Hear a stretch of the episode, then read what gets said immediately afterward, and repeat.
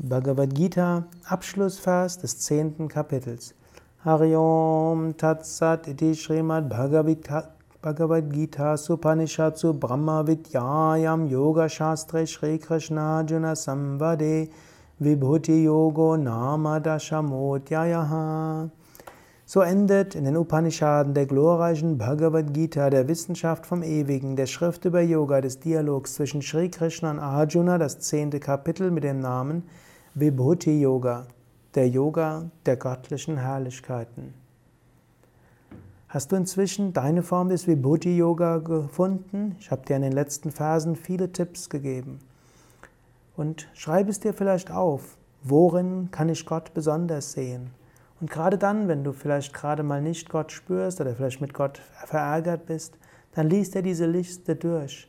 Liest er durch, wie kann ich Gott sehen, wie kann ich Gott erfahren. Und dann fülle die, schaue diese Liste an. Und immer dann, wenn du neue Inspiration brauchst, schaue diese Liste an und lächle, während du Gott spürst. Vielleicht beginnst du jetzt die Liste, vielleicht hast du sie auch schon begonnen.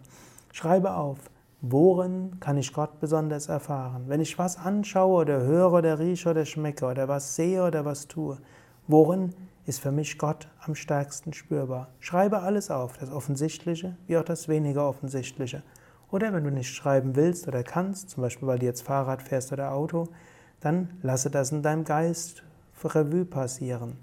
Überlege, was es steht für mich für Gott. Welche Vibhuti ist für mich am bedeutsamsten? Das war das zehnte Kapitel der Bhagavad Gita. Es folgen ja noch acht weitere vom elften bis zum achtzehnten Kapitel. Danke fürs Zuhören, danke für dein Interesse. Über Kommentare freue ich mich natürlich sehr. Kommentare im Blog, Kommentare auf meinyogavidya.de, Kommentare auf Yogapad oder direkt auf Podhost oder wo auch immer du diesen Podcast hörst. Je mehr Menschen diesen Podcast hören, umso höher steigt auch das Google-Ranking wie auch das iTunes-Ranking. Und dann können immer mehr Menschen damit profitieren. Und jeder Kommentar ist hilfreich. Danke dir und ich wünsche dir alles Gute. Bis zum nächsten Mal, bis zum Beginn des ersten Verses des, zehnten, des elften Kapitels.